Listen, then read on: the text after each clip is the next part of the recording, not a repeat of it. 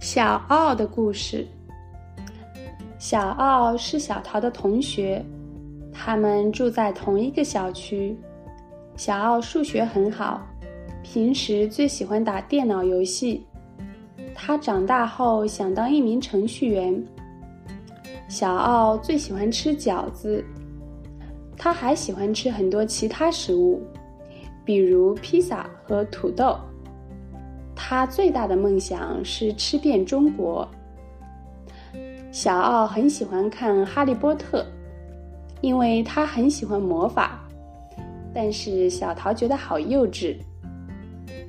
小奥很宅，不喜欢出去玩儿，每天待在家里学习和打游戏。有一天很热，小奥和小桃出去玩了。他们去了附近的森林里玩，在森林里，他们玩了好久好久，甚至忘记了回家吃饭。当他们想起来的时候，就赶紧跑着回家了。回家后，他们的妈妈很生气，不再让他们去森林里玩了。